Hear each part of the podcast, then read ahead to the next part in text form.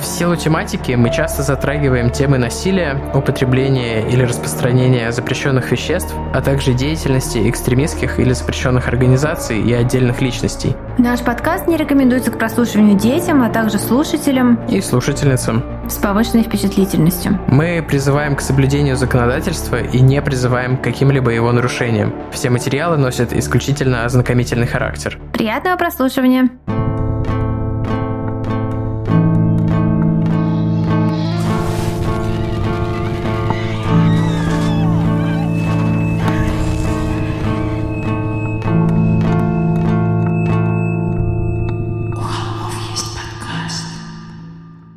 Всем привет! Вы слушаете «У холмов есть подкаст». Привет, это мы, Тима и Валя, Валя и Тима, и а, новый выпуск «У холмов. Импорт-замещение». Слово, которое с каждым годом становится все более и более кринжевым во всех смыслах. Простите, по популярному запросу.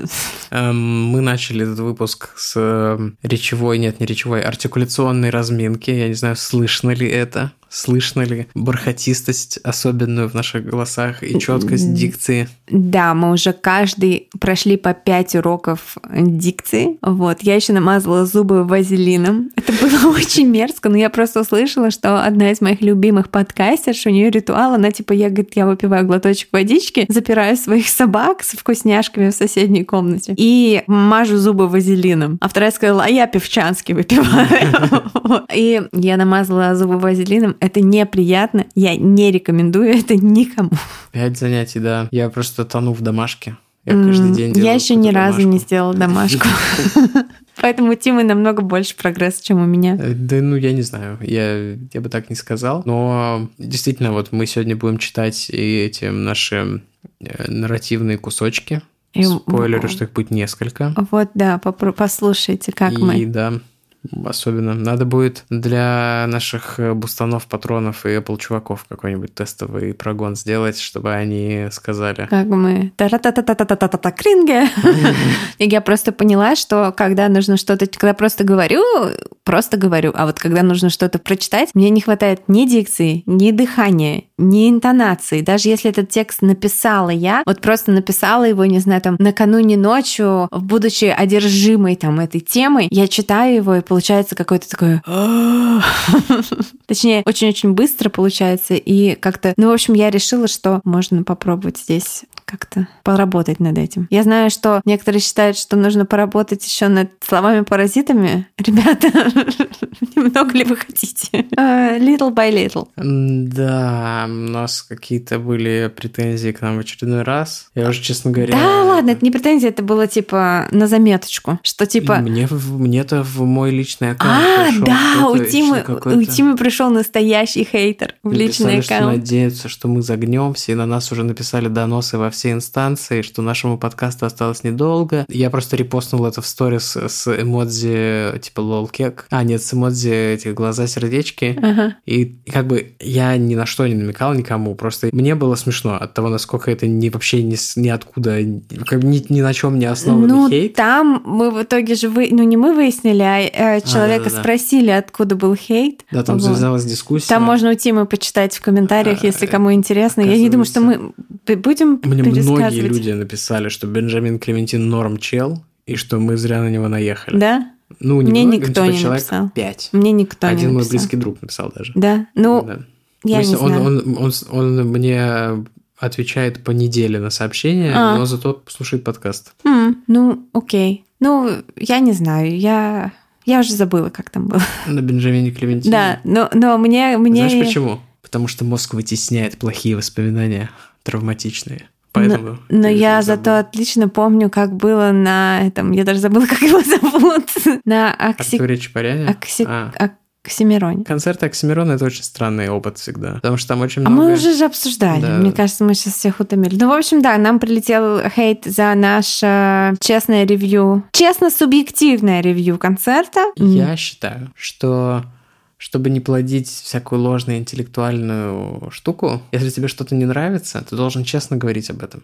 Ты должен допускать, что ты, возможно, не прав, но если Но- что-то не так, если, что, например, какой-нибудь фильм, который всем нравится, который все говорят, вау, это очень тонко, а ты такой, блин, я не фигня». понял. Нет, ну, Или- может или быть, я понял, и это я было не не тонко. Ну, слушай, говорить о том, что что-то нравится и не, или не нравится, это Запрещено прав- в Российской Федерации. право запрещено. каждого человека. Все запрещено. Кстати, Российской Федерации, я что-то так по Питеру скучаю, мне Питер снится третью ночь. Это все из-за рилсов э, нашей СММщицы Кати, которая постоянно Блин, да. Монтирует Питер у себя в личном Я просто аккаунте. не знаю, мне просто такие сны снятся, что я вот гуляю по Васильевскому. У меня там есть любимый дом на Васильевском, и я все думаю, Я- думаю, не при... А, еще, да, давай. В обеденный перерыв на работе смотрю квартиры на Авито и думаю, тут бы я бы жил. А, Но тут бы я бы не жил. А. Недавно продавалась квартира с типа восьмью окнами на технологическом институте, как раз на Московский проспект, где вот он расширяется. Возле метро технологический институт, собственно. М. И там прям у тебя вид вот э, прям вот на эту, ну, на Московский проспект, который упирается в Садовую. Прям вау. м. Но там вообще не было ремонта. И, ну, как бы не то, чтобы я планирую что-то купить. Я просто смотрю эти квартиры и оцениваю их. Ну, тут бы я жил, тут бы я О, жил. знаешь, что еще я хочу? Я хочу в лес за грибами. Поэтому, дорогие холмис, присылайте мне фотки или отмечайте меня на фотках ваших корзинок. Давайте мне грибное, грибное порно. Я очень хочу посмотреть на ваши подберезовички и подосиновички в Из грибов корзиночках. у нас только эти э, всякие выделения на лапах Марвина. Не, у меня недавно вырос, а, я могу, кстати, выложить потом, если кому-то интересно, или прислать в директ, я не знаю. У нас есть вообще специалисты по грибам? У меня в горшке с пальмой выросли какие-то желтые грибы недавно. Просто за один день, за ночь выросли грибы. Вот. И я очень испугалась этих грибов, и я не поливала просто пальму в два месяца, и они умерли. Пальма жива. Есть специальные какие-то грибка-убийцы. Типа Я никого не убивала своими руками, я просто не поливала, они засохли. Вот. Что еще из новостей? Я наконец закончила свою татуировку на спине. Это cover-up с супер старой, супер отстойной татуировки. О, кстати, про это. И я хочу эм, огромный shout-out э, отправить э, Ли, которая, мне кажется, иногда слушает наш подкаст заодно и проверим. Лия, привет! До встречи в октябре. вот. Лия Tats. Ну, вы можете посмотреть, я на нее подписана в, в инсте, вы найти.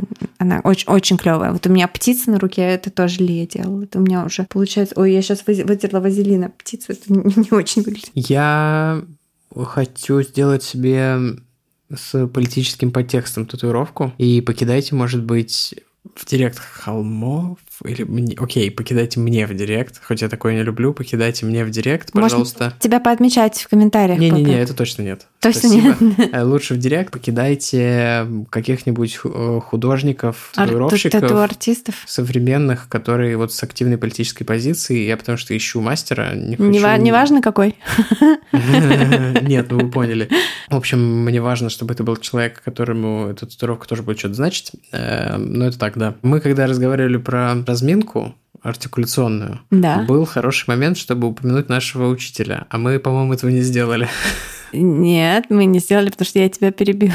С чем-то еще. Вот, мы занимаемся с Алексеем. Мы его уже постили в Инстаграм и еще когда-нибудь запостим, потому что нам все очень нравится. И прям вот за пять занятий начинаешь слышать все недостатки своего голоса. Да, но я пока что слышу только свои недостатки. Да нет, нет, И очень боюсь. Не, ну мне, мне уже составили персональную программу, что нужно делать, Да, чтобы алгоритм. лучше... Алгоритм. Первый пункт моего алгоритма — представить себе Джейка Бреннана. А остальное можно представить услышать себе... на курсах у Алексея. Представить себе его лицо, его рот, как он говорит, что он говорит, с какой интонацией он говорит, как он дышит. И после этого у меня уже начинается такой... И все, это урок сорван. Мне сказал э, Алексей, что я читаю с интонацией советских мультфильмов. Что я делаю так. И он нашел орудие убийства. Блин, сейчас ты это произнес, я понимаю, о чем ты. Вот. А я читаю слишком Нет, нет, быстро. на самом деле... И захлебываюсь в, в согласных. Я слышу, что как бы нарративный текст у меня получается гораздо лучше, чем раньше. Поэтому спасибо, Алексей. Не, Алексей, вообще Вообще огромное круто. спасибо. Вот. Я знаю, что некоторые люди боялись, что мы как-то изменимся, что мы будем О. говорить как профессионалы. Ребята, это должны пройти, не знаю, годы, чтобы Я мы тут стали говорить как профессионалы. готов добавить, что просто это мы делаем не для того, чтобы у холмов звучали по-другому. Это Подмиг, подмиг. для, для кое-чего другого, о чем мы уже много месяцев намекаем. Да, друг другу в первую очередь. Да, да, да. Эм, вот, что-то еще хочется добавить, какой-нибудь сделать... Эм... А, я наконец посмотрела сериал э, «Разделение» Severance. И мне понравилось, mm. но мне кажется, что это... где как муж его зовут? Ходит да, по да, да. Но мне кажется, что он это... Этот чувак, это, это главный герой. Это как мы с Димой обсуждали и ржали, что типа, мама, давай купим Тома Круза. Нет, Том Круз есть дома. Том mm. Круз дома. Мне кажется, это какой-нибудь типа grass-fed Том Круз. Да, органик. Это Том Круз, если бы он не пошел в саентологию, да. И был бы нормального роста и не компенсировал И был бы нормальным актером. Лол. Э, лучшая роль Тома Круза в фильме «Солдаты неудачи», где он орет «Пожри говна» в телефон.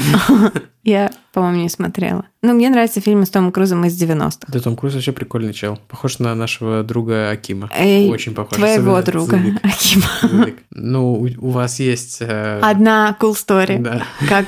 Сколько ему было лет? 14-13? Не, не, ну лет 16, наверное. 16. Короче, меня уговорили сходить в ленту. Нет, это было, если бы это была лента. Это было посреди ночи, поэтому это был какой-то ларек, который продает алкоголь. А, ну мы ходили это... Я покупала несовершеннолетним алкоголь. В итоге он сказал, что вот этот алкоголь, он очень крутой, и все будет хорошо. В итоге я проснулась в кровати своих родителей. Вот, жена нашего брата второго на другой половине. И у нас все заблевано.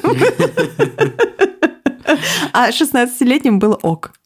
А пили эту водку только вы и Аким, а у него вообще... Мы как-то раз с ним отдыхали на море, и мы там съели чебуреки в какой-то чебуречной, и у меня был ротавирус полторы недели, а у него вообще ничего не было. А, ну он, да, Понятно. Вот. Ладно, это все смешно, хихихаха, но у нас есть объявление важное, потому что у этого выпуска снова есть спонсор, которому мы хотим посвятить следующие несколько минут.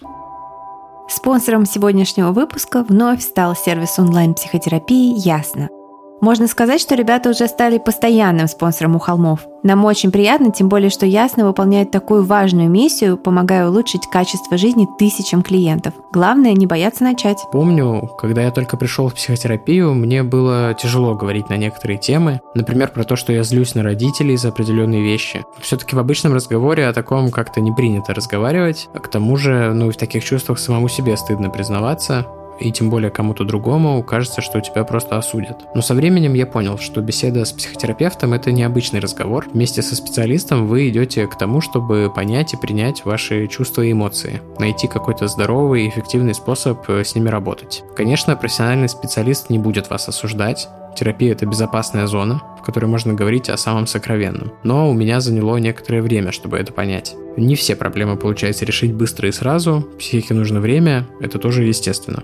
Тем не менее, помню, как даже после первых сессий я ощущал невероятный прогресс. Во-первых, э, было большим подспорьем услышать, что мои чувства и эмоции совершенно нормальные, и многие люди проходят через что-то подобное. Во-вторых, появилось очень отчетливое понимание, что есть какие-то поверхностные проблемы и приходящие, а есть какие-то более системные и глубокие и с чем-то удается разобраться быстро, а к чему-то возвращаешься снова и снова. Именно поэтому важны регулярность и постоянство. Моя терапевтка вернулась из отпуска, и, ребята, как же я рада возобновить сессии. Они, кстати, у меня проходят тоже по четвергам, как и запись нашего подкаста. Даже не знаю, как это получилось, и с годами, наверное, сложилось интуитивно. Сначала сбрасываешь все накопившееся, а потом за новые порции трукрайма. И, кстати, о трукрайме тоже часто с ней говорю. А, мне вообще с ней повезло, она очень понимающая в теме. Ну, ей приходится быть в теме. Очень всем желаю найти такого специалиста. Благодаря удобной системе подбора в Ясно вы можете найти человека, с которым вам будет комфортно идти по этому пути. В наше непростое время, когда этические границы очень размылись, важно доверять психотерапевту. С этим вновь поможет Ясно. Во-первых, в сервисе работают только опытные профессионалы, которые строго следуют этическому кодексу платформы. Во-вторых, сама платформа видеозвонков построена так, что сделать запись вашего разговора невозможно. Это гарантирует вам полную конфиденциальность. Сейчас такое время, когда не сразу поймешь, кому и что можно говорить, а у каких слов могут быть последствия. Ясно же гарантирует надежную защиту всему, что вы расскажете на сессии. Если вы чувствуете, что готовы начать работать с психотерапевтом и ищете знак или импульс мотивации, считайте, что это он. Ясно стараются сделать вход э, на этот непростой путь максимально комфортным и быстрым для всех своих клиентов. Ну, в общем, логично, ведь сервис создан опытными психологами. Во все процессы вложен их многолетний опыт и научный подход. Чтобы сделать первый шаг было еще легче, Ясно предлагают всем нашим слушателям промокод у холмов. UHOLMOV, вы все прекрасно знаете, как это пишется. Юхолмов. Этот промокод даст 20% скидку на первую сессию, и обратите, пожалуйста, внимание, что чтобы промокод сработал, нужно указывать его при регистрации. Спасибо, Ясно, за поддержку нашего подкаста и за ту работу, которую вы делаете. А мы тем временем переходим к выпуску. А выпуск у нас сегодня, как Валя уже успела сказать, это импортозамещение. Да, и за обложку мы благодарим Регину, а ее никнейм позывной в фиолетовой сети, про который мы опять не говорим, Галеева Джина. У меня, кстати, была подруга полная тезка. Вот. Откуда ты знаешь? Нет, это не она. Мне кажется, Нет, я имею мы же в виду, переписывались. ты же не знаешь отчество человека. А, не знаю, ну пока, вот по этим... По... О боже, Тима. Используешь термин, Те- будь готова. Тезка по имени и фамилии. Ох, Тима. Может быть, по отчеству тоже, у нас недостаточно данных, чтобы... О, а еще мы купили новые классные микрофонные стойки. Я прям... Вале пофигу почему-то, а я прям кайфую. Они такие... Потому что я Модные. спартанец. Я могу, я могу говорить просто как Зоя. У меня есть такой для разминки спины такой, эм, как бы, как это называется? Ну, как если бы у стакана не было дна. Как эта форма называется? Ролик, да. И она в него очень классное эхо, она кричит так, папа, баба Таня. Дима! Вот так она кричит, и ей просто нравится звук. Вот я могла бы также записывать подкаст, вот этот ролик. Просто в четверг громко кричать на улицу, и все, кто слышит это... Да, это подкаст на все это, знаешь, что в, в. Лондоне в, гай- в гайд-парке на этом на углу есть подкастеры И стоят. потом он воткнул в нее 16 раз. Кстати, кстати, ребята, я сейчас поняла, я все детство смотрела с прабабушкой Эдварда Радзинского, а у него там О, было вот еще. про Распутина, про убийство Распутина, я прям помню это. Она подошла к мужику и задрала его платье и воткнула в него нож 33 раза. Про Родзинский это еще один референс, к которому обратил меня Алексей, рассказывая, как я звучу. Видимо, такой- ты тоже его смотрел с бабушкой. Ну да, да, кто он звучит вообще не так, как ты сказала. Он так, он пришел и снял с него платье и воткнул мне нож 41 раз. Вот так Она схватила мужика за руку. Да-да-да, вот он сказал, я так разговариваю. Он так не расскажешь, что так читаешь.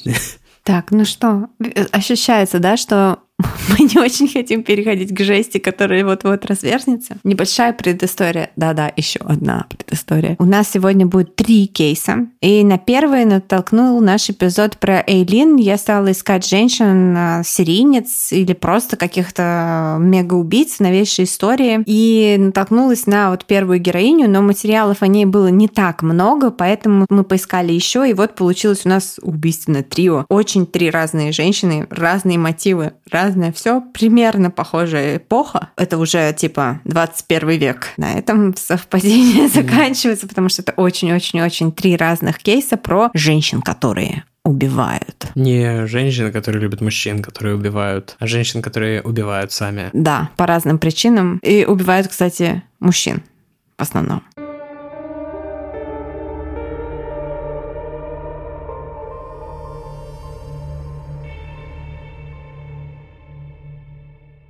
История первая. 1 марта 2002 года. Москва. День только начинал клониться к закату. Косые золотистые лучи насквозь пронизывали Варшавское шоссе, заставляя пассажиров, столпившихся на остановке автобуса, жмуриться и подставлять ладонь вместо козырька. Автобус опаздывал, но это никого особенно не волновало. Стоял один из первых по-настоящему теплых весенних дней. Тем более это была пятница. Скинув шубы и пуховики впервые за сезон, москвичи оделись в куртки и плащи. Бабушки у метро торговали свежесрезанной вербой. Все вокруг было исполнено этим особенным весенним чувством. Группа друзей на остановке возле театра «Шалом» собиралась в тот вечер в гости. Это должна была быть не просто рядовая встреча друзей, а сбор одноклассников. Пять лет с окончания школы. Друзья восторженно переговаривались и смеялись в ожидании автобуса. Но его все не было и не было. Один из друзей заметил парня, который стоял на другой стороне проспекта и покачивался из стороны в сторону, будто его сдувало ветром. Обратившись к товарищу, он сказал, что к концу этой пятницы тоже хочет вот так качаться. Тяжелая выдалась неделька. Можно выпить и отметить как следует встречу выпускников. Его друг засмеялся и взглянул на парня на другой стороне улицы. Худощавый, невысокий, он явно сильно перебрал. Наверное, надо ему помочь. Но это же парень, не девушка, ну что ему сделают? У него и красть-то, наверное, нечего, он уже все пропил, судя по его кондиции.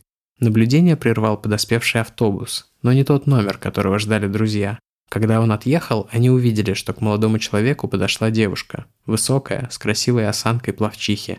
У нее были русые волосы до плеч и спортивный костюм какого-то модного бренда. Она как будто бы дотронулась до пьяного, и он опустился на скамейку. Голова его опрокинулась назад. Он крепко спал. Переглянувшись, друзья засмеялись. Вот же добрая душа, уложила пацана поспать. В этот момент подошел их автобус. Хохоча, друзья ввалились в салон. Спустя 20 минут они доехали до гостей и забыли об этой истории. До тех самых пор, пока по телевидению три дня спустя не будет передано обращение полиции. Разыскиваются свидетели убийства на автобусной остановке. На фотографии, которая мелькала в ночных выпусках криминальной хроники, на скамейке напротив театра сидел парень. Он запрокинул голову назад и закрыл глаза, будто бы спал. Но у него было перерезано горло до самого позвоночника. Это сделала с ним женщина. Мария Петрова родилась в 1978 году в Москве. Про ее детство известно довольно мало. Ну, по крайней мере, я не нашла особо много чего, кроме информации, которой поделился с прессой исследователь, который вел ее дело. Они, как я понимаю, подружились. Она воспитывалась в строгих правилах, в семье царила тирания, диктатура ее матери, женщины, имевшие сильный и властный характер. Отец был мягким и безвольным, обстановка была довольно напряженной дома, за провинности Марию ругали и наказывали, дисциплина была супер строгой. Но все это не имело особенного значения по сравнению с тем событием, которое в плохом смысле полностью перевернула ее жизнь, когда она была подростком. Мария стала жертвой изнасилования. Обстоятельства этого происшествия точно неизвестны. Вероятнее всего, она никогда не обращалась с заявлением в полицию и, возможно, даже дома никому это не рассказала, потому что нет никаких записей об этом событии, вот, ну, никаких архивов, заявлений, ничего нету. Известно только, что совершила это нападение группа лиц, которые были в нетрезвом состоянии. В какой-то момент до или после изнасилования Мария попала к психиатру. Ей был поставлен диагноз шизотипическое расстройство личности. Она была поставлена на учет в психоневрологический диспансер, но, как я понимаю, ее состояние было стабильным, она была высоко функционирующим человеком, несмотря на вот эту свою особенность. И после окончания школы Мария поступила в педагогический институт по специальности преподаватель физкультуры. Получив диплом, Мария устроилась преподавать, собственно, физкультуру в один из техникумов э, юго-запада Москвы. Не очень разбираюсь в районах Москвы. Москвичи, простите, нет, это действительно юго-запад, просто я там вот не знаю. Теперь я знаю, что юго-запад это Зюзина, потому что... На юго-западе университет, Мы... но это ближе к центру да? I have no idea. И я, может быть, не, по-моему, да. Ну и вот там еще как бы юга, ну это скорее юг, там вот эти вот э, высоты, как они называются, в, на В. Москва-Сити? Не-не-не, высоты, это парк. Воробьевы горы? Воробьевы горы, точно, спасибо большое. Вот это, вот это, ну это Я знаю, что ближе к югу. Наши родственники в Москве живут на метро, текстильщики. Красные а... текстильщики. Нет, красный текстильщик это в Питере. А моя подружка в Москве жила на станции Курская, по-моему, снимала квартиру. Текстильщики – это наш приятель Миша. В него названа станция. Да, ладно, переходим обратно, возвращаемся от этого бессмысленного сайт-бара, потому что мы ничего не знаем. Мария работала преподавателем физкультуры в техникуме и э, еще была тренером в бизнес-клубе. Коллеги отзывались о ней как о тихой и необщительной молодой женщине, которая хорошо выполняла свою работу, не просто формально относилась, но еще еще и организовывала какие-то внеклассные занятия, кружки, ну, секции спортивные скорее. Но она не имела особых социальных скиллов, скажем так, которые простирались бы за пределы формата общения ученик-учитель. Она была пунктуальной, исполнительной, но ни с кем не дружила. Ученики иронизировали на тему ее так называемой типа мужиковатости. Она была выше среднего роста, плечистая, сильная. Любила отжиматься, подтягиваться, имела походку, которую тоже типа говорили, что она ходит как мужик, что бы это ни значило. Но при этом э, после работы, очевидно, видели ее какие-то ее студенты. Она там, в выходные и по вечерам переодевалась там в э, юбки, в платье, носила обувь на каблуках, макияж и тусовалась в всяких московских клубах. И как всегда это бывает, когда ты видишь своего учителя вне школы, кажется, что это дикий кринж, что это какое-то невероятное событие. Вот. И э, Марии, как я поняла, нравится внимание, но когда она получает его на своих условиях и от тех людей, которых она хочет его получать, что как бы абсолютно естественное желание. Но это понимали не все. Проработав в техникуме два года, Мария подала заявление об уходе. Ее вызвали в отдел кадров и спросили причинах этого решения, этого желания. Сильно расстроенная Мария рассказала, что ей оказывал нежелательное внимание старший тренер в техникуме. Это был пожилой мужчина, мне кажется, у всех был такой препод на каком-то этапе жизни, с репутацией такого вот добряка, который по-отцовски приобнимал девочек и оказывал всем там персонам женского пола вот эти невинные знаки внимания, такой вот типа, который комментирует комментирует твою внешность, но это окей, который как-то вот, ну, вот, короче, ух, я понимаю этот типаж. Но, типа, никто не считал, что это чем-то такое, что такое особенное, что типа, ой, да он же добрый человек, там, это он там по-отечески, там, бла-бла-бла. Но Марии не понравились его прикосновения и то, что он ей говорил, она это как бы не приемлила. И она решила уйти, потому что, ну, видимо, бороться с ним было бессмысленно, потому что это фигура авторитета, там, типа, старший по, по званию, по, по должности, начальник. начальник, мужчина, да. Она написала заявление, но в отделе кадров ей отказали в увольнении, отправили ее к директору, началось разбирательство. Ее обидчик, конечно, все отрицал. Марию все считали чудачкой, и без этого считали ее, типа, странной, что вот она там ей показалась, или она наврала, над ней стали смеяться, перешептываться за спиной спиной. Она попыталась уволиться еще раз, снова заявление не приняли, и 24-летняя а, учительница начала приходить ну, в отчаяние, в такое подавленное состояние. И согласно вот ее показаниям, которые она дала следователю уже потом, она начала в этот момент фантазировать о том, как дает отпор своим обидчикам. Собственно, сначала, как она их там бьет, и потом, как она их убивает. И в какой-то момент Мария начала носить с собой нож, а, но когда это началось, никто точно не знает. Но с зимы 2002 года девушка стала выходить на пробежку и даже на работу с этим ножом, спрятанным в левом рукаве ее спортивной куртки. И после работы она выходила из дома и кружила по оживленным улицам Зюзина и окрестностей в поисках кого-то. Кого она искала, у нее у самой как бы много к себе вопросов, но она сама не знала, почему, что заставляет ее останавливаться на ком-то конкретном, но вот что-то в лицах встречных людей, особенно тех, у кого были пьяные глаза, и, видимо, эти пьяные глаза, которые смотрели на нее каким-то особенным, вот знакомым ей пугающим образом, ее это триггерило. Свое первое убийство она совершила 1 марта 2002 года. Ее жертвой стал 20-летний Игорь Коморников, который ждал автобуса на остановке на Варшавском шоссе. Собственно, молодой человек из нашего тизера. Она нанесла ему два удара ножом в живот и в шею. Он э, истек кровью, потому что ему перерубило сонную артерию. Вот так сама Мария описывала случившееся на видео со следственного эксперимента. Я заметила молодого человека, который стоял на остановке. Он качался, был сильно пьян. Когда я проходила мимо, он схватил меня за куртку обозвал меня нецензурно. Я выхватила нож и полоснула ему по горлу. Я ударила его ногой по лицу, когда он упал, потому что он ко мне пристал. Больше никаких объяснений случившемуся Мария дать не смогла. Потом следователь скажет, что она и сама как бы с интересом помогала расследованию своих собственных преступлений, потому что искала какую-то в этом, видела возможность разобраться с тем, что же ее толкало на эти преступления. То есть она не понимала своих собственных мотивов. Следующая жертва Марии 50-летний Николай Жабин. Убийство произошло 27 марта марта 2002 года, когда Жабин, сильно выпив с друзьями, возвращался домой. Он заходил во двор, а, как я понимаю, своего дома на улице Сивашской или Сивашской, простите, москвичи, когда идущая навстречу ему Мария решила, что он, а, ну вот, подходящая жертва, что-то у нее кликнуло в голове. Поравнявшись с ним, она вот выхватила нож и ударила его в шею. То есть она как бы прошла мимо него, повернулась, как бы оказалась сзади него, лицом, так понимаю, к его затылку, выхватила нож и его ударила ножом в шею. Джейсон Борн стайл. Ну да, мне это даже напоминало, знаешь, э, такой фильм из 90-х, который ты по-любому не смотрел, хотя, может быть, смотрел, потому что это один из любимых фильмов нашего папы «Долгий поцелуй на ночь», где Джина Дэвис играет э, такую домохозяйку, которая, типа, ну, она пережила какую-то, короче, она, у нее амнезия, она не помнит, кто она. И она так фигачит, какие-то, какие-то морковку режет, такая... Вот это будет слышно. Да, ну... Осторожно. Ну, хорошо, я показываю, что она морковку режет, и она такая, блин, я была поваром, потому что она виртуозно владеет ножом. А потом там происходит я... какое-то событие, она ретравмируется и вспоминает, что она была наемным убийцей.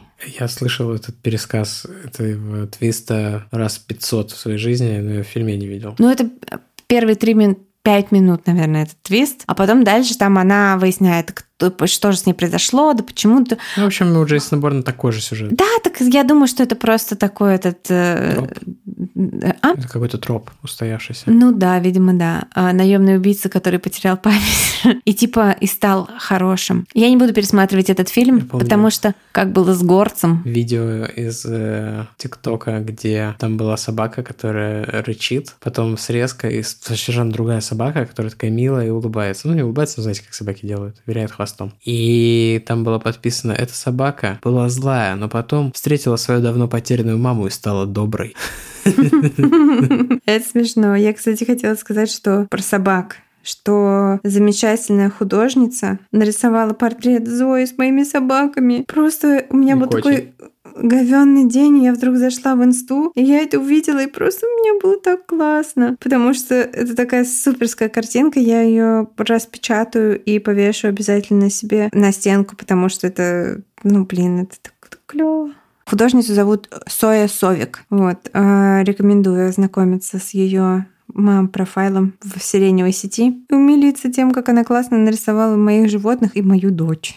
Спасибо. Так, но мы возвращаемся в Москву 2002 года, где только что был нанесен удар ножом в шею постороннему мужчине. Он упал и скончался от потери крови. На этот раз э, Мария перерезала своей жертве левую еремную вену, а не сонную артерию. Ну, это рядом. Мне кажется, в шее все рядом.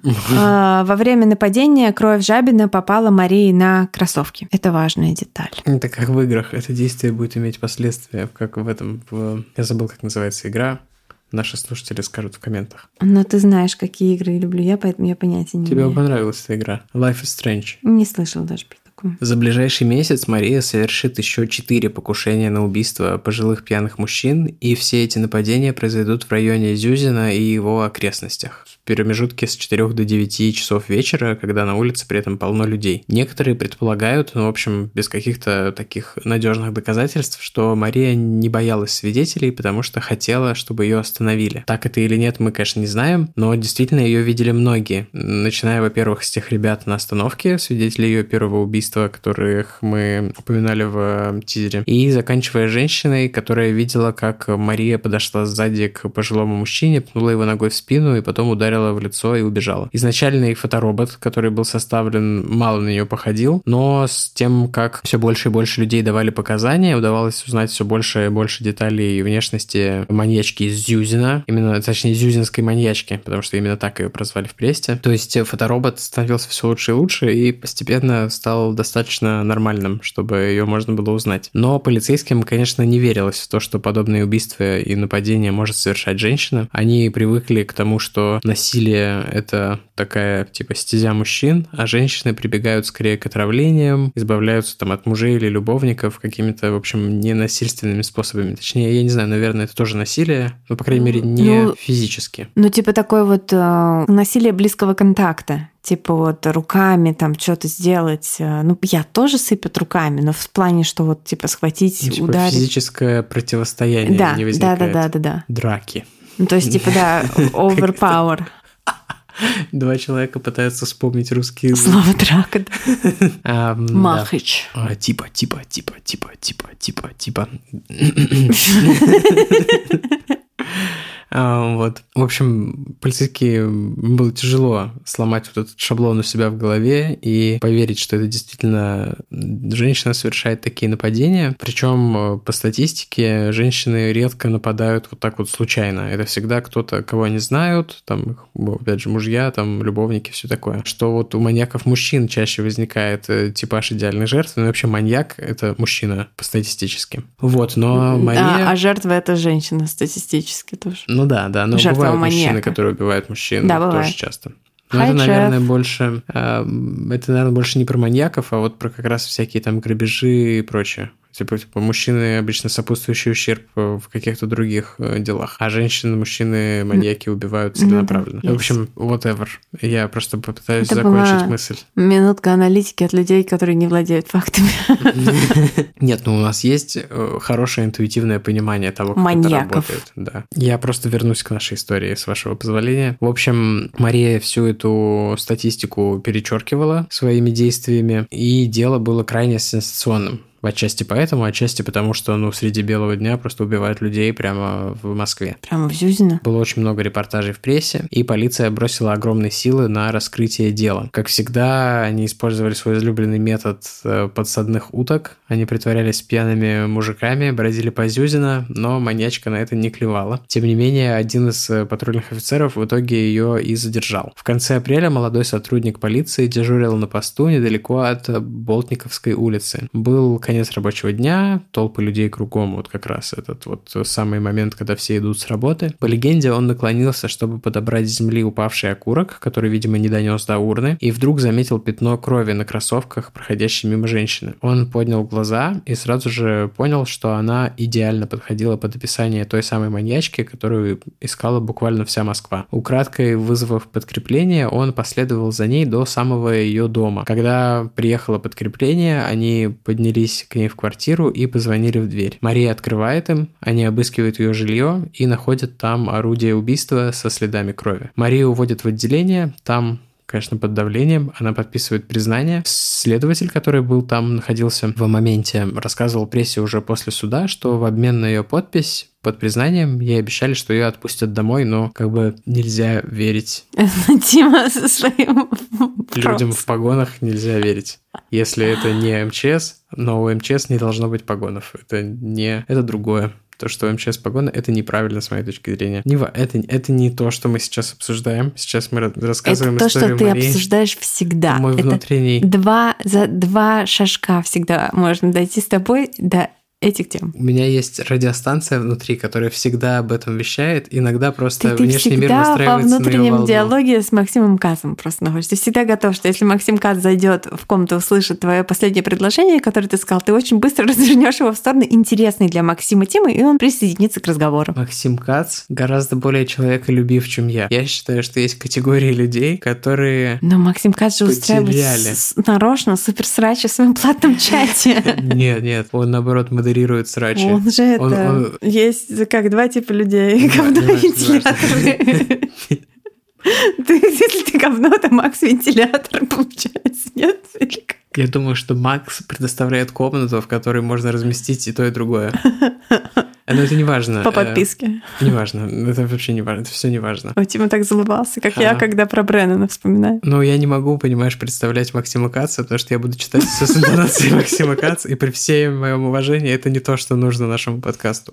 А, Вот, в общем, она, в общем, совершенно неправильно доверяет э, полицейским, точнее, еще милиционерам на тот момент. Они, конечно, ее обманывают, и после подписания ее как бы запирают в клетке, домой никуда не отпускают. Оказалось, что все убийства она помнила в мельчайших деталях, как и нападения, которые, ну, не завершились убийством, а были просто нападениями. Но мотивов своих объяснить она при этом не могла, только объясняла вот этот вот триггер, спусковой механизм, приставание, собственно, тренера на работе, что вот это запускало э, желание пойти и убить какого-то мужчину на улице. О том, почему она выбрала именно атаковать незнакомцев, а не самого обидчика, она не могла рассказать или не могла сформулировать. Кстати, тот мужик э, якобы от э, потрясений из-за ее несправедливых обвинений умер от инфаркта. Но это такое, как бы, это не факт. Ну, единственная документалка, которая есть на эту тему, она очень как бы защищает этого мужика и обвиняет э, Ну, в общем, это Марию. факт. э, У мистера Трампа были альтернативные факты. Ну Вот. На прошлой неделе норма шоколада была 20 грамм.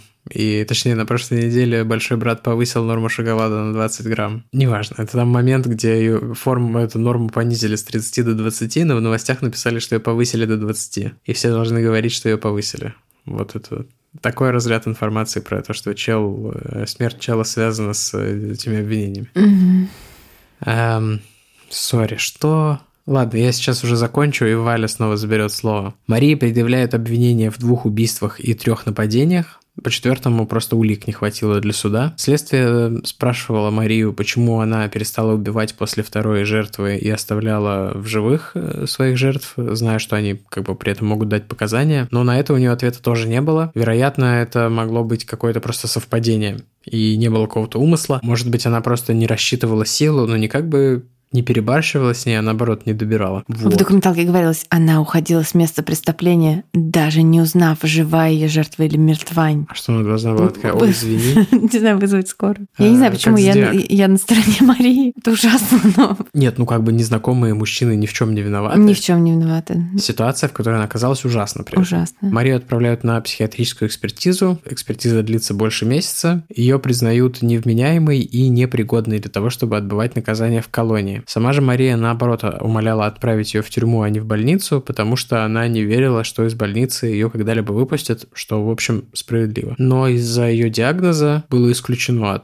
что ее отправят в колонию, поэтому ее отправили на принудительное лечение без срока. Ну, в общем, такое спорное решение. Вообще, эта вся система принудительной психиатрии в России очень-очень плохая, неправильная и нуждается в э, реформах. А Из э, вот этой, как это назвать, клиники, наверное, не очень, из этого заведения, в котором ее содержали, она дважды пыталась сбежать, но в целом говорят, что ее состояние на фоне препаратов и терапии улучшилось. Но опять же, тут вопрос, что значит улучшилось. Может быть, она стала удобнее для санитаров под какими-нибудь огромными дозами галоперидола. Насколько ей стало лучше субъективно, мы не знаем. Есть фотка ее недавняя, ну как там, наверное, десятилетней давности со следователем, который ее навещает там в больнице. Вот, и даже какой-то типа пытался документалку про нее снимать следователь, но, по-моему, это ни к чему не привело. И у нее такая прикольная челочка. Она очень хорошо выглядит в таком халатике с такой челочкой, как у это, Диантворд.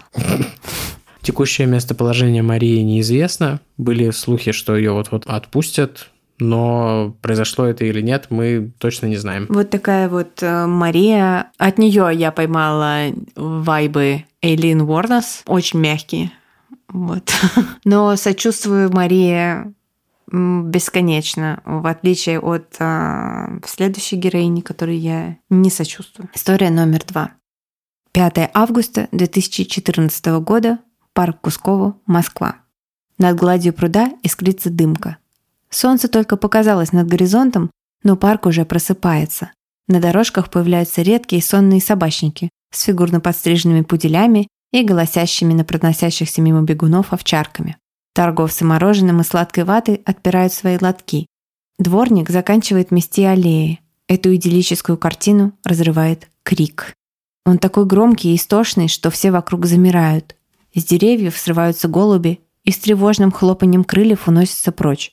Все озираются в поисках источника этого душераздирающего вопля, крутят головами, и тут из одной из тенистых аллей парка показывается запыхавшаяся девушка в спортивной одежде. Она так дрожит, что не может говорить, только показывает пальцем в темную глубину аллеи, куда не успел еще просочиться косой солнечный свет, и тянет за собой дворника. Когда они проходят шагов 20, девушка останавливается и указывает рукой в сторону кустов. Осторожно сделав несколько шагов по дорожке, дворник замечает символ – букву, обведенную в круг, начерченную на земле. Холодок пробежал по его спине. Он двигается дальше. Приблизившись, дворник раздвигает граблями кустарник и тоже кричит. У убитого мужчины были выколоты глаза и вспорот живот. Из зияющей раны от самой груди до паха торчат вывороченные внутренности. Подоспевшая на место полиция тут же опрашивает свидетелей. Единственные, кого видели на этой аллее вчера ночью, это влюбленная парочка. Они шли, прижавшись к друг другу, держась за руки. Но разве могла женщина быть частью подобного зверства? Это точно не они. Елена Лобачева родилась в 1990 году в Москве. Ее мама страдала от алкоголизма и была очень эмоционально холодна с дочерью. Работала на продавщицей на местном рынке. Отец избивал девочку и потом вовсе ушел из семьи. По сути, любила ее только бабушка, которая жила с ней и с мамой, но бабушка скончалась, когда Елена еще училась в школе. Все детство Елены, да и вся ее взрослая жизнь, прошли в Выхино, рядом с кинотеатром «Энтузиаст». В детстве Елена пережила тяжелую черепно-мозговую травму, при этом не получив никакой медицинской помощи. Она страдала от сильного заикания, не имела каких-то близких друзей и вообще социальных контактов. Все свободное время она рисовала и выращивала комнатные растения. В техникум Елена поступила по специальности озеленитель. Не знал, что есть такая специальность. Наверное, это очень классно. Да, это, наверное, в городах озеленять, да? То есть придумывать, а здесь мы посадим куст, а здесь дерево. Я представил, что ты приходишь и видишь бруталистическое здание и говоришь, У нас будет эко-брутализм. Я просто обсаживаешь. Эко-брутализм — это моя мечта. Но причем я хочу обратить внимание, что мне нравился брут- брутализм до того, как это стало мейнстримом. В 19 веке. Я имею в виду, что сейчас куча рилсов с брутализмом и группой «Молчат дома» офигенных, которые я пересматриваю, они мне все в сохраненочках. Вот, но... А, как известно, этот капитали- капиталистический романтизм – это следующий модный жанр. Нет, это мне не нравится. Но Так вот, это никому не нравится. Брутализм, мы с моим... У меня есть друг Никита, который специалист по брутализму. И еще в каком-то семнадцатом году мы с ним лазали по каким-то... Не лазали, а ездили, смотрели всякие бруталистические, брутализмские здания. В Лондоне. В Лондоне, да. Ну, там много.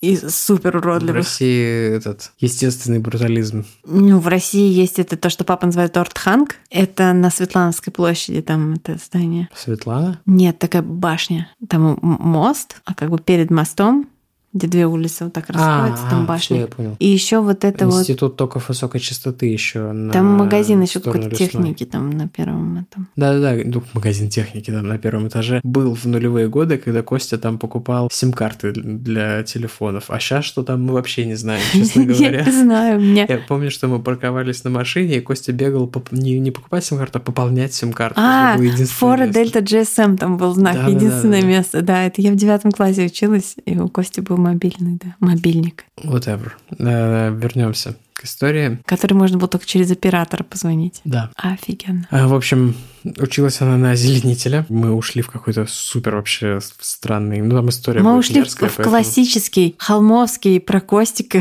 сайт-бар. Да. Тем, кто с нами из-за этого, привет и спасибо. А тем, кто с нами не из-за этого, мы заканчиваем и возвращаемся к истории. Закончить технику она, к сожалению, не смогла. В последний год учебы она даже пыталась совершить попытку самоубийства.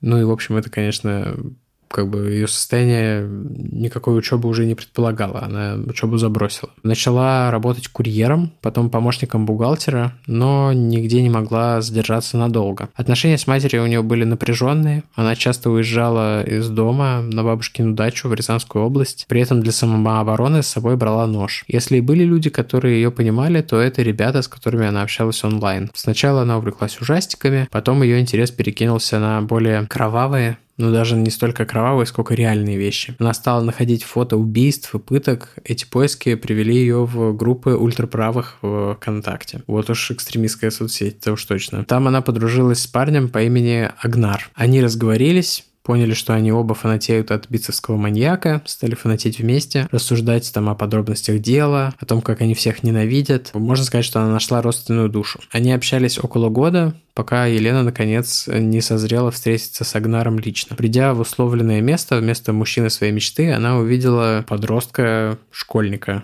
в каких-то там джинсах не по размеру. Э, Это было большое разочарование, но парень, его настоящее имя Максим Павлов, ему действительно было 15 лет. Он ее познакомил после этого со своим другим другом из интернета, 19-летним Павлом Войтовым. Этот э, мужчина ее устроил больше. Немножко про Павла. Да. 13 А, а Елене, извини, перебиваю, Елене в этот момент типа 23, то есть она все равно старше их обоих. Ну, Вот. 19 это хотя бы совершеннолетний человек. Да. Они оба интересовались э, бицевским маньяком, а им он был сильно ее моложе. Они встретились и сделали True Crime подкаст. Ну, Сори. К сожалению, все было не так. Ладно, вернемся к Павлу. До 13 лет он жил в Москве. Потом его родители развелись, и отец забрал его с собой в Ригу. Там Павел увлекся правыми идеями и стал стрейтеджером. Типичная поездка в Ригу, я считаю. Он нашел группу единомышленников. Вместе они поджигали точки, где, как они считали, торговали спайсом и еще разгромили еврейское кладбище. В общем, боролись в нужную сторону и в ненужную сторону. Ну да, типа, жгли точки, ну, как бы молодцы.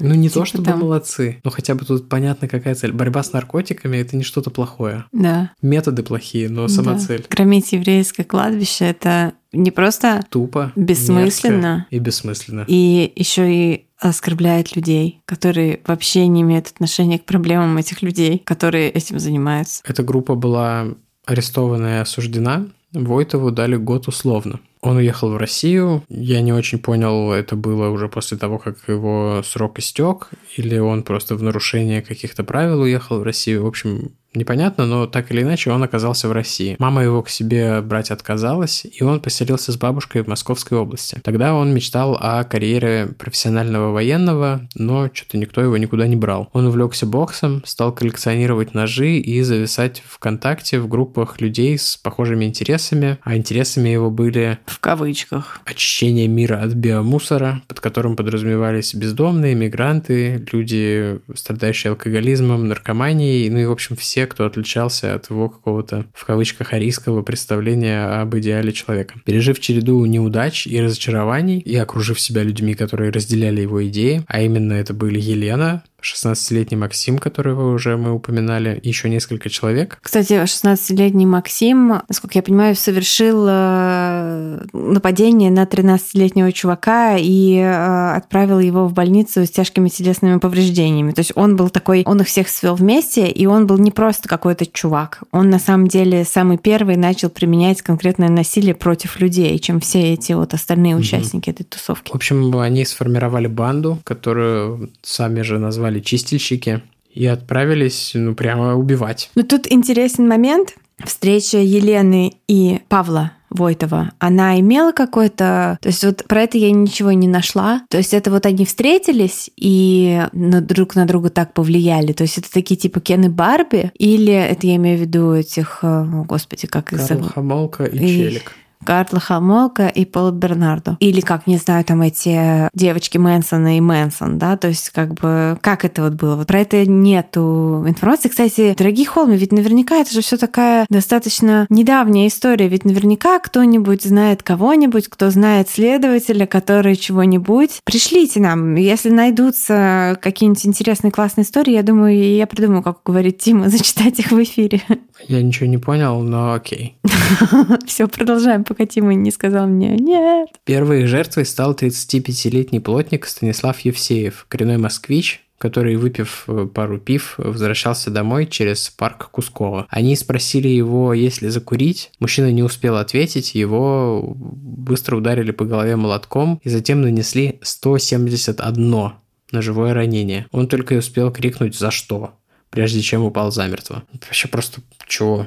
Какой-то разгон от нуля до сотни за 0 секунд. Ну да, типа вот они были, которые ВКонтакте обменивались фотографиями каких-то там пыток, и вот они пошли и нанесли 171 живое ранение живому человеку. Я уверен, что у них были какие-то еще эксперименты с животными или что-нибудь такое. Наверняка, наверняка, потому что... потому что вот у всех этих людей какой-то профайл хабаровских Это... живодерок. Поскольку мы готовились по каким-то документам, которые отчасти сформированы вот российской немножко немножко российской медийной сферой официальной, которая ну, как бы не очень Нет. хорошо причинно-следственные связи делает. Я знаю, что есть еще в независимых медиа материалы на эту тему, есть длинный большой лонгрид, там прям да, но все равно, мне кажется, вот есть еще эта НТВшная мерзкая документалка, ужасная, кстати. И мне кажется, что вот этот угол, что соцсети привели к злу, это вот немного оттуда, что все-таки к злу привело их что-то другое. Там их Нет, детство, их родители. Да, но соцсети помогли встретиться людям с похожими ну, интересами. Это да. это соцсети да. выполнили функцию социальных сетей. Угу. Больше ничего. Ну, просто я, опять же, повторюсь, что я уверен, что у них была какая-то промежуточная стадия между мы обсуждаем это и мы делаем это, что они по-любому там каких-нибудь кошек, собак бездомных убивали, мучили. Тем более они трезвые. Это никакого они там солей курнули, знаешь, и пошли. Ну да. 26 июля в районе Белорусского вокзала они нанесли 40 ножевых ранений локальной знаменитости Бабе Таня, которая днем читала книжки под деревом в сквере, а утром собирала милостыню возле электричек. Эту пенсионерку узнала вся округа. Она была таким, конечно, своеобразным, уличным человеком, но все же приятным и уважаемым. Там про нее рассказывали знакомые с ней люди, что она просила там что-нибудь сделать, там, сходи мне, пожалуйста, в аптеку, купи мне вот это, вот это, и давала 500 рублей за сверху всего за, за типа, за траблс. То есть она была такая, типа, ну, прикольная, ушлая бабулька, которая ценила доброту людей при этом. Вот следов на теле следов убийцы не нашли, потому что Войтов надевал медицинские перчатки перед атаками. Елена поначалу только смотрела, но потом втянулась Войтов подарил ей несколько ножей, и она начала принимать участие в убийствах, хотя сама потом этот факт отрицала. Э, на всяких следственных мероприятиях. Более того, Войтов достаточно быстро понял, что Елене нравится убивать. Она это делает с холодной головой, как он. То есть она прям как бы методично к этому подходит. И эта черта показалась ему в ней очень привлекательной. Они начали жить вместе. К тому же он честно говорил Елене, что она ему еще и нужна для прикрытия, потому что влюбленную парочку никто не заподозрит в убийстве бездомных. И да, кстати, в тизере мы говорили про букву, нанесенную на начерченную палочкой там на, в парке на земле, и что потом там типа вся Москва гудела, что это ритуальное убийство. На самом деле это типа какие-то дети нарисовали просто какие-то буквы. Это просто было совпадение, которое я добавила в тизер,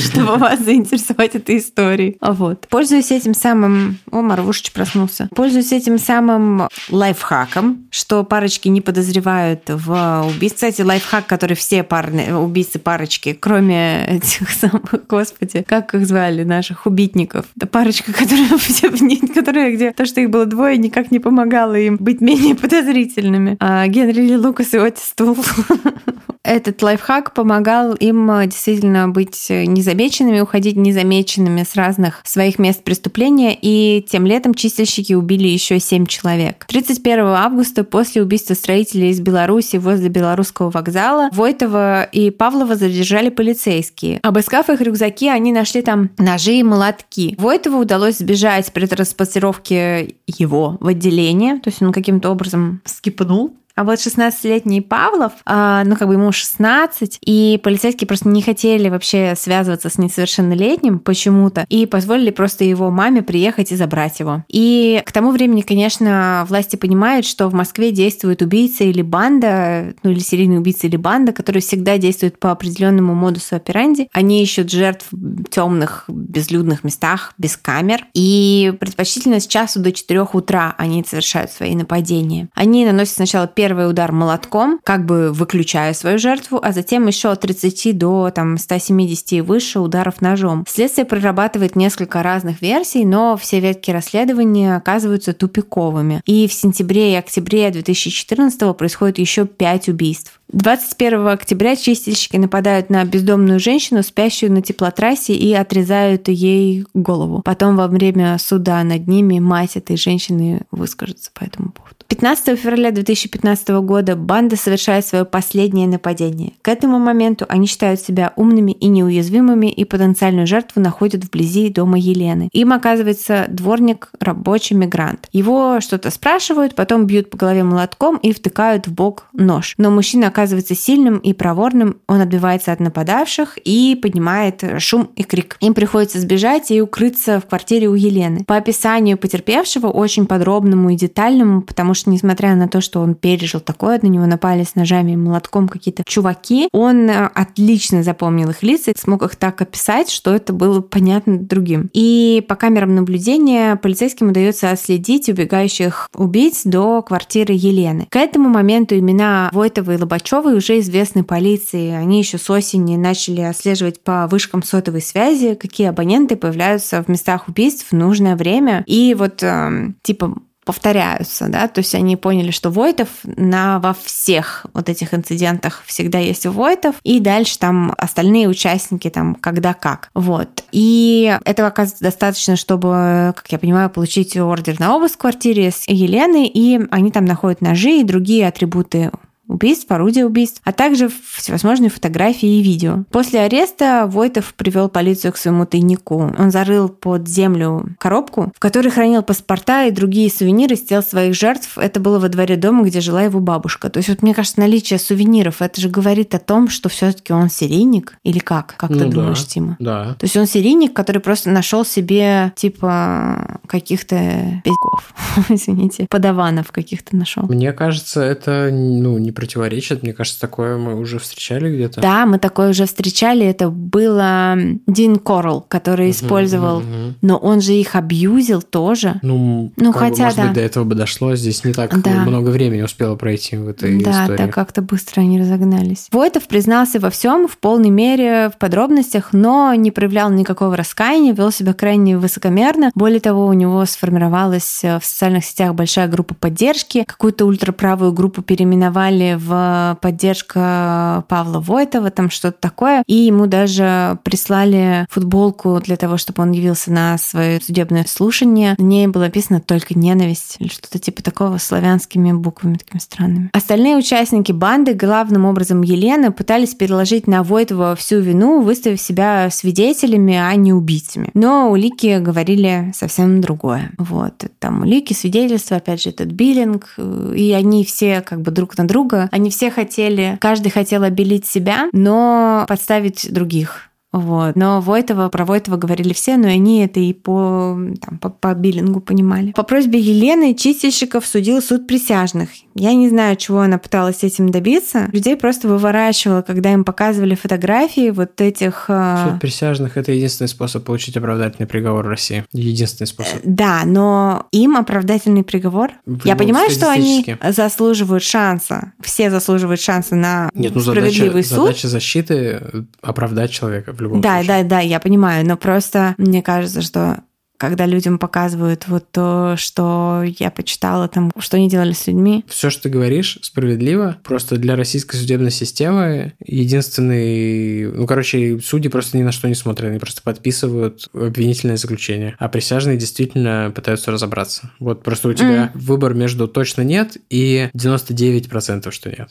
Вот такой был выбор у них, я думаю. Ну да, вероятно, это так. Всего они убили по меньшей мере 14 человек, и за это они были приговорены к серьезным тюремным срокам. Войтов получил пожизненное, Елена получила 13 лет а, лишения свободы, и Максим Павлов 9,5 лет. И причем а, Максим Павлов, несмотря на то, что ему уже было тогда 16, в колонии общего режима все равно, а не в а, какой-то для несовершеннолетних. Я не очень знаю, как работает эта система. Вот, но в банде были еще два человека. Несовершеннолетних больше нет в России. А. Это большая победа, кстати, потому что это ну, ужасное место было. Ну, не место, а места сама система. Ну, просто это же довольно давно. Ну да, да, да. Ну, я думаю, что это было уже в тот период, когда реформы начались, я об этом. Вот такая вот получилась история. Она как бы не совсем вроде бы про женщину, но женщина в ней есть. И как бы именно со знакомства Войтова и Лобачевой начинается убийство. То есть что там произошло? Ты описала оригинальную историю звезд... оригиналь... Э, история оригинальной трилогии Звездных войн. Это не про женщину, но женщина там есть. И со знакомства начинается. Ну, в общем, это очень страшная тема про эту банду, про это... это трэш. Просто чудовищное, чудовищное насилие. Понятно, что, ну, вот у Елены судьба, то есть вот то, как, какая у нее была жизнь, это уже ужасно, но опять же мы снова возвращаемся к аргументу, что, к сожалению, там, к несчастью, у тысяч людей такое же детство, такая же жизнь, такие же проблемы, но они не наносят никому 171 ножевое ранение. Ну, тут можно сказать, что да, ее типа детство сделало ее таким, но вся социальная структура настолько не имеет какую-то систему сдержек, противовесов и предохранителей, чтобы люди, у которых повышенный риск, связанный с таким там воспитанием жизненной ситуации, чтобы он, чтобы его как бы нивелировать, чтобы все люди, у которых есть потенциал стать маньяками, чтобы они ими не становились, потому что у них есть какой-то положительный пример в жизни. Мне кажется, вот так можно сформулировать. Ну да, но это всего общества в целом проблема. Ну да. Всего-всего нашего... Капитализма. Капитализма. Нет, не знаю про капитализм не знаю. Ну, мы знаем только капитализм, потому что капитализм это мировой строй сейчас. Ну да, да. Кроме там это, это не позволяет небольших нам, уголков мира. Не позволяет нам сравнить. Ну, можно знать, как это происходит в Северной Корее. С Северной Кореей самый большой маньяк это государство. Ну, впрочем, не такая уж и нестандартная ситуация. Ладно, история третья. Это такой Максим заходит такой, ой, Тима, интересная мысль. Обсудим. История третья. 2 октября 2013 года, Триполи, Ливия. Первый звук выстрела был похож на хлопок автомобильной двери, на лопнувший воздушный шарик, на петарду, которые любили поджигать и кидать под ноги прохожим подростки, думая, что это смешно. Что еще это могло быть? Ведь никто не ожидал, что кто-то начнет стрелять по окнам посольства. Но когда звук повторился, один, другой, третий раз, сотрудники начали переглядываться. Кто-то смелый решил подойти к окну и выглянуть на улицу через узкую щелку между пластинок жалюзи. У ворот стояли какие-то люди с автоматами, одетые в черную одежду и с масками на лице. В наступившей тишине внутри здания раздавалось только трещание вентилятора под потолком и тяжелое дыхание десятка испуганных людей. Внезапно окна в здании задрожали, раздался взрыв. За окном полыхала припаркованная машина. Ворота посольства были распахнуты настежь. Люди в черном бежали внутрь. Они что-то кричали. Секретарь посла прислушался и шепотом перевел с арабского. Они хотят отомстить за чью-то смерть. Они хотят расправы над каким-то убийцей. Нет, он сказал в женском роде. Убийца. Это женщина. Пу-пу-пу-пу. С каким напором Тима прочитал. Молодец. А, с напором достойной э, героини этого сегмента нашего эпизода. При всем, как бы не... Она преступница, Но, но она прикольная. но это cool story. Это cool story. Это cool story. Я надеюсь, что с ней все в порядке. Я надеюсь, что у нее все ок. Маловероятно. I hope, I hope, I hope.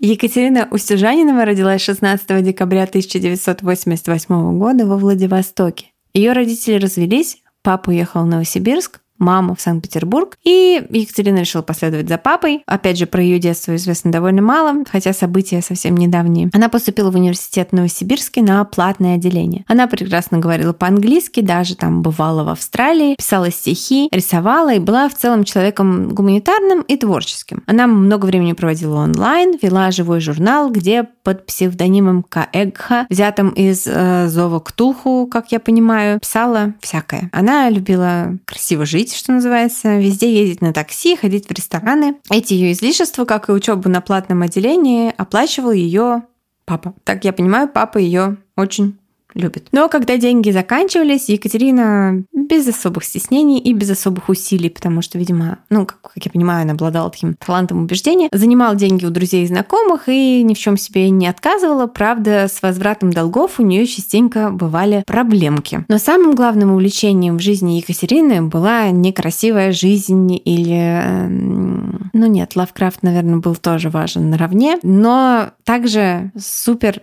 а, значимую роль в ее жизни играл пауэрлифтинг. Она увлеклась это поднятие тяжелых весов. Она увлеклась им, этим довольно поздно, уже в университете, но это не помешало ей добиться успеха в большом спорте. Невысокая, широкоплечая, широкой костью, она принимала гейнеры и другие всякие использовала методы, чтобы набрать мышечную массу. В итоге Екатерина стала мастером спорта по пауэрлифтингу и жиму лежа. Я помню жим лежа. У меня был тренер. Мне кажется, люди, которые давно слушают подкаст, наверное, даже знают какие-нибудь истории про моего тренера Андреаса. Который тебе говорил, давай, давай, растряси эту жопу или что-то Нет, такое. нет, нет, он был супер уважительный. Он был, это был дедуля, который был э, бодибилдером здесь на Кипре, каким-то там одним Ага. топовым бодибилдером на Кипре. И он ездил в школу бодибилдеров Арнольда Шварценеггера в 92 году, и у него фотка со Шварценеггером висела в рамке на стене в спортзале. И вот он... э, Muscle Beach, Калифорния. что? Muscle Beach, Калифорния. Типа того, да. И он, он очень прикольный был э, чувак, но он жив-здоров, просто нас не, не поладили по теме того, что он считал, что поскольку я невысокая и довольно плотная, из меня тоже можно сделать какого-то пауэрлифтера. И я накачала супер ляхи такие, просто такие бум. И он еще очень любил мне рассказывать про свою личную жизнь. А личная жизнь 58-летнего мужчины, который тебе рассказывает дважды в неделю, это такое. Ам, так вот, Екатерина стала мастером спорта по жиму лежа и выиграла даже какой-то крупный международный турнир по пауэрлифтингу, который, правда, проходил в Тольятти. Вот. Ну, почему нет? Жизнь шла своим чередом, просто ждешь международный турнир где-нибудь там, Может не знаю, в Токио. Поднимали старые Жигули вот так вот. Может быть. Жизнь шла своим чередом, пока в 2010 году Екатерина не взяла академический отпуск совершенно внезапно. Я вспомнил, как мой приятель собеседовался в какую-то европейскую компанию, а он из Тольятти. Он уже до всего, до соби... ну, как бы до оффера согласился, и рекрутерша говорит, я так понимаю, вы сейчас в Италии? А он такой, нет, я не в Италии. А, типа Тольятти. Тольятти, да. Но это же итальянский какой-то коммунист. Да? Да. Вау. Удивительные имена а, городов бывают. Ну, мой любимый это Череповец, конечно. Это Череповца. Череповец. Офигенно, офигенно. Мне кажется, это город готов. Если вы год с Череповца э, или сатанист из Череповца, отправьте мне черное сердце в комментариях. Так вот, внезапно в 2010 году Екатерина взяла академический отпуск в университете. Никто толком не знает почему, но из этого отпуска она так и не вернулась. И в 2011 она навсегда уехала еще и из Новосибирска. Вот что она написала обо всем об этом, о всех этих переменах в своей жизни своему близкому другу онлайн. Всю свою жизнь я была глупой и агрессивной блондинкой, которую интересовали только пьянки, шмотки, спорт и лавкрафт. 20.03.2011 я узнала о вторжении в Ливию и моя жизнь изменилась навсегда. Если быть точнее, Екатерину заинтересовала личность вот Муаммара Каддафи, ливийского свергнутого диктатора. И заинтересовала это довольно мягкое слово. Она вот, ну вот прям обсессия у нее сформировалась на тему... Одержимость. Одержимость, да, на тему Каддафи. Э, может, Тима что-то знает на эту тему? В смысле, не на тему обсессии диктаторами, а на тему... Ну, мой любимый диктатор, это, конечно... Я не знаю. Ну, про Каддафи э, если прям в двух словах, я не эксперт, но что про него известно? В общем, в Ливии в этот как бы постколониальный период ушли, наверное, там кто были британцы, наверное, может быть, французы. Я, я вот не шарю. Вот тот, тот, тот период в Ливии я не шарю. Но там сел какой-то король, который был насквозь коррумпированный, и его свергли военные. Военные в таких странах это часто самое продвинутое прослойка общества, потому что они получают какое-то там образование высшее, они чаще всего не религиозные. И, в общем, это такая типа элита в интеллектуальном смысле. Вот, и, в общем, это армейские заговорщики свергли, и среди них был Каддафи, который был, ну, типа, сравнительно молодым человеком тогда, я не знаю, он был, ему был 30 с чем-то, наверное. А вот, и он в этой их шайке стал самым, типа, активным, и он стал, э, наверное, президентом, я не знаю.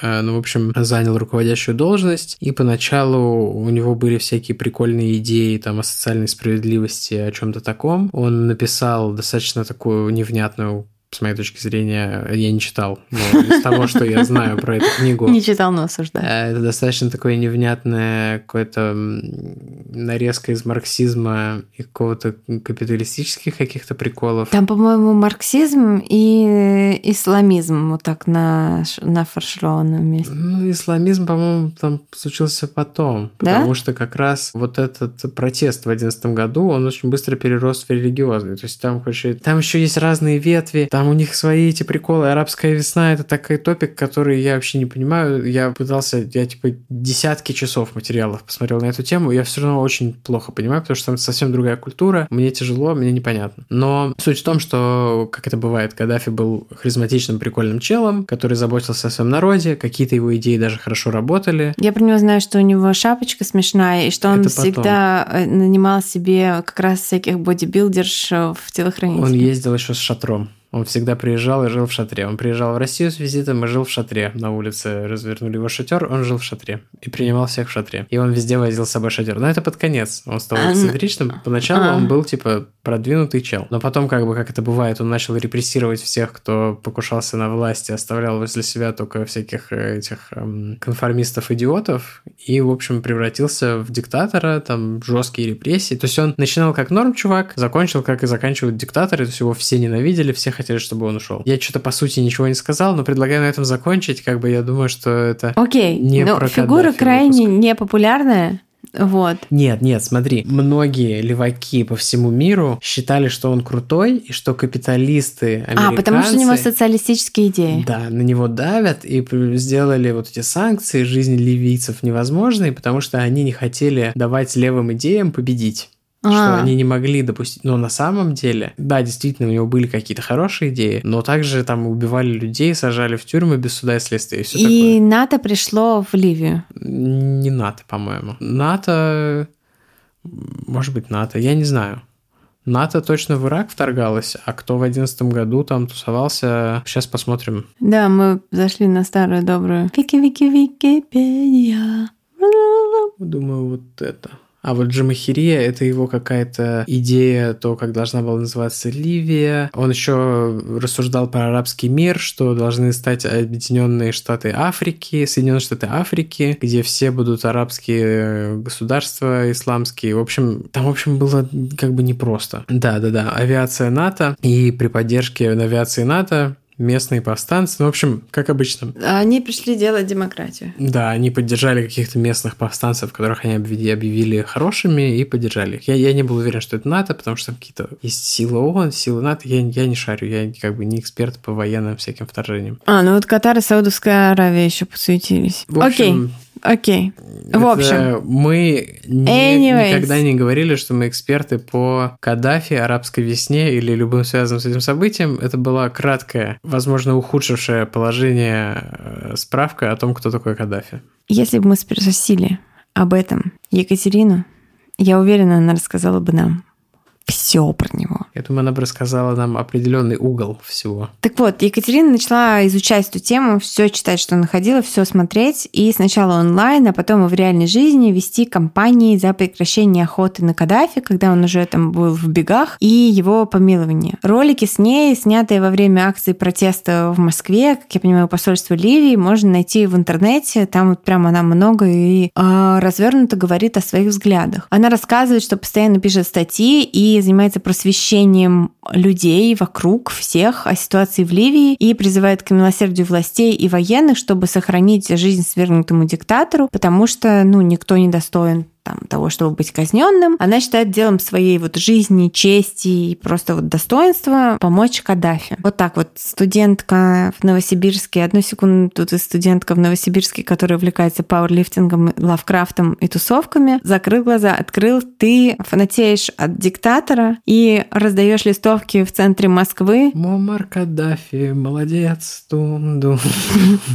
Политик, лидер и борец. Очень скоро ей становится недостаточно вот этой вот активистской деятельности. И Екатерина решает, что ей необходимо поехать в Ливию. Но в стране гражданская война, и туда так просто не добраться. Тогда она, заручившись поддержкой друзей онлайн, какой-то группы «Свободу Каддафи» и все такое, получает фальшивое журналистское удостоверение и под видом военного корреспондента какого-то международного агентства пробирается в Ливию через Тунис. В Тунис она по туристической визе едет. И, так понимаю, в Ливию нелегально попадает. Она ожидает увидеть в стране, о которой столько читала, ну, гражданскую войну, где она просто примет сторону людей, которые поддерживают Каддафи, вот с которыми она подружилась онлайн, как я понимаю, и поможет им одержать победу. Но в Ливии был полный хаос. Сторон было не две, а множество просто там каждый сам за себя. И самого Каддафи убили 20 октября 2011 года. Екатерина в какой-то момент решила, как вот это она писала своим друзьям онлайн, что она жрица, и ее судьба — это умереть в Ливии, отомстив за вождя. А Два года она остается в стране. Вопреки попыткам друзей и родственников э, вызволить ее из захваченного такой смутой, опасностью места, она не хочет уезжать, и в октябре 2013 года отель, в котором вот она довольно долго жила, уже